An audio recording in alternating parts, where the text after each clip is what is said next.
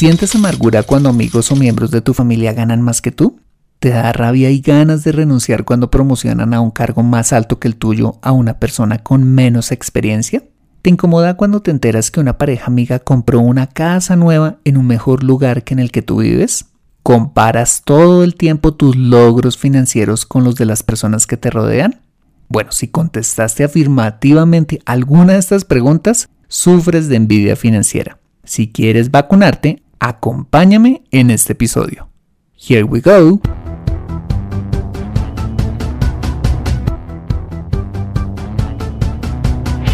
Bienvenido a Consejo Financiero, el podcast de finanzas personales donde aprenderás a manejar inteligentemente tu dinero, salir de deudas, tomar buenas decisiones financieras y alcanzar una prosperidad sólida y duradera.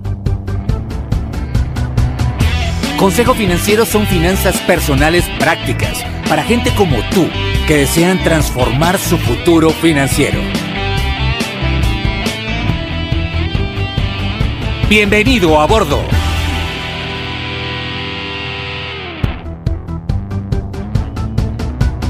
Hola, soy Fernando Fernández y quiero darte la bienvenida a un episodio más de Consejo Financiero, tu podcast, tu programa de finanzas personales en el que aprenderás a manejar inteligentemente tu dinero, a salir de deudas, a tomar buenas decisiones financieras y los principios para alcanzar una prosperidad sólida y duradera. Como bien lo sabes, tener educación financiera no es algo exclusivo para los expertos en finanzas. Todo lo contrario, es algo que está a tu alcance y que te ayudará a lograr tus objetivos de vida. Si eres veterinario, youtuber, detective privado, cantante, almacenista, obrero o cualquiera que sea tu profesión, tarde o temprano necesitarás saber administrar correctamente tu dinero y así poder prosperar en tu carrera. En Consejo Financiero aprenderás de manera práctica lo que necesitas para ser un experto de tus finanzas personales. Bueno, te invito a visitar como siempre www.consejofinanciero.com donde podrás encontrar este y muchos más contenidos de finanzas personales que estoy seguro van a ser de utilidad para tu vida financiera. Asimismo te recuerdo que puedes encontrarme en LinkedIn como Fernando Fernández Gutiérrez y en Twitter como arroba consejo acertado. Bueno, Quiero eh, enviar un saludo muy especial a algunos oyentes frecuentes de este podcast. Quiero saludar a Nilson Lara, a Juan Carlos Ospina, Freddy Tarazona, Catherine Vega, Diana Hernández y a María Clara Delgado. También quiero saludar especialmente a nuestra audiencia en Bogotá, en Medellín, Cali y Bucaramanga, en mi país, en Colombia. También saludar a nuestra audiencia en San Francisco, Ashburn, Houston, North Hollywood y Los Ángeles en los Estados Unidos. También un saludo bastante grande para nuestra audiencia en Altamira, San Nicolás de la Garza, Guadalajara, Irapuato, Chihuahua y por supuesto el Distrito Federal en México. Y cruzando el océano, un saludo bastante grande para nuestra audiencia en Madrid, Almagro, Barcelona, Sevilla, en España. Y también un saludo para toda nuestra audiencia en general, para quienes nos escuchan en Argentina, Canadá, El Salvador, Japón, Irlanda y Guatemala. A todos ustedes de verdad, muchísimas gracias por escucharme. Quiero contarles que la razón de Consejo Financiero son cada uno de ustedes y me alegra de verdad en el corazón poder llegar a los oídos de cada uno de ustedes y poder contribuir en su futuro financiero. Bueno, y sin más preámbulos, bienvenido a bordo.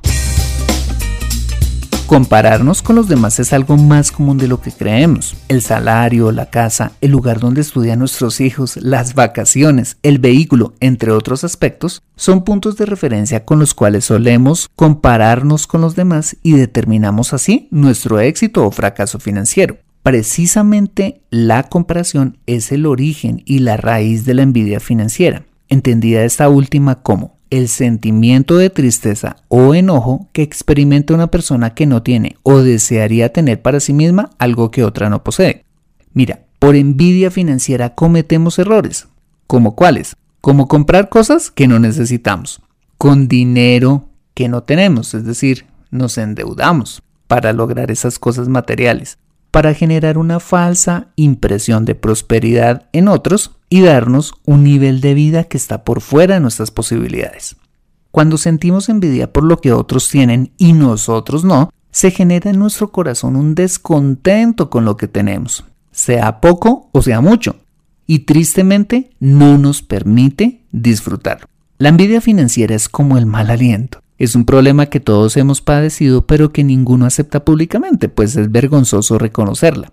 Solamente nosotros, Dios, y quien nos conoce muy bien, sabemos que la tenemos, pero pues hay una cura, afortunadamente, para este padecimiento. En la Biblia podemos encontrar breves historias narradas por Jesús, más conocidas como parábolas, que ilustran el comportamiento humano y buscan dejarnos una enseñanza para nuestra vida práctica. Una de estas enseñanzas se llama la parábola de los viñadores.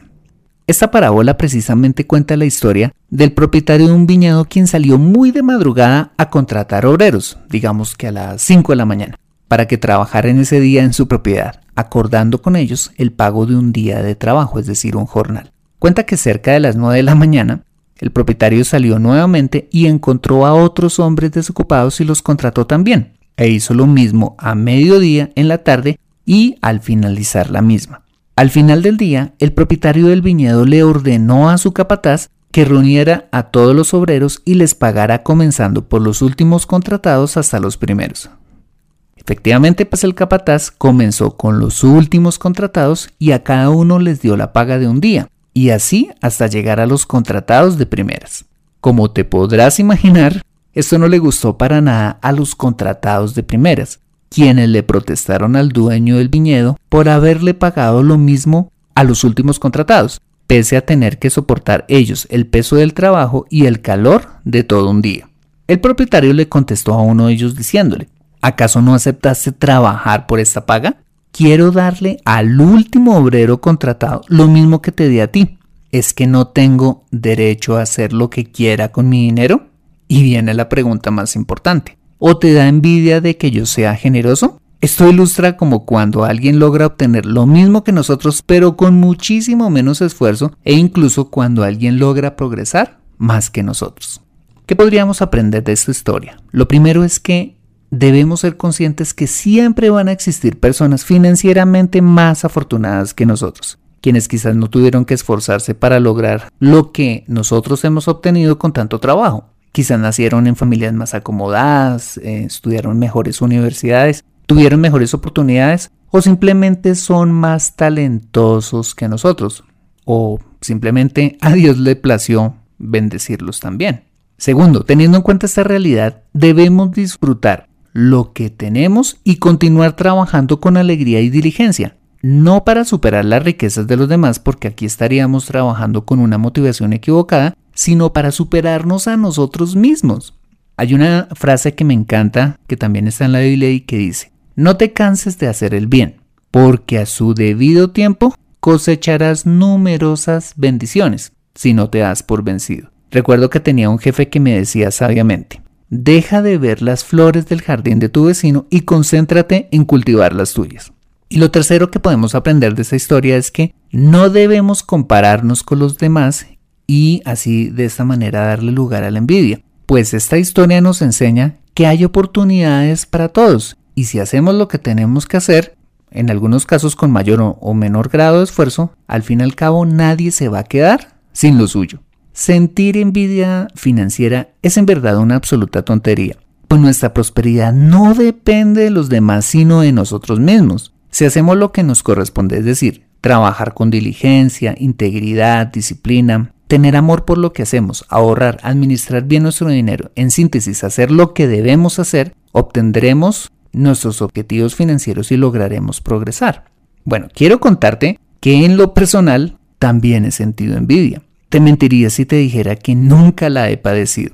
Como te lo cuento en el episodio 1 de este podcast, nací en un hogar de clase media en el que había para cubrir nuestras necesidades básicas. Es decir, nunca nos faltó un plato de comida, eh, tuvimos vestido, un techo donde vivir, pero vivíamos de manera bastante frugal.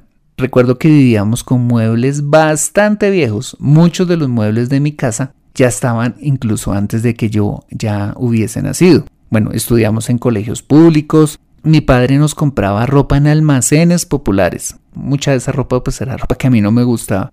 Entre otras cosas, entre nosotros los hermanos teníamos que heredarle la ropa al otro. Muy de vez en cuando salíamos a comer fuera, casi nunca teníamos vacaciones y todo esto no porque mi padre fuera tacaño, sino porque el salario de mi padre pues no alcanzaba para mayores cosas.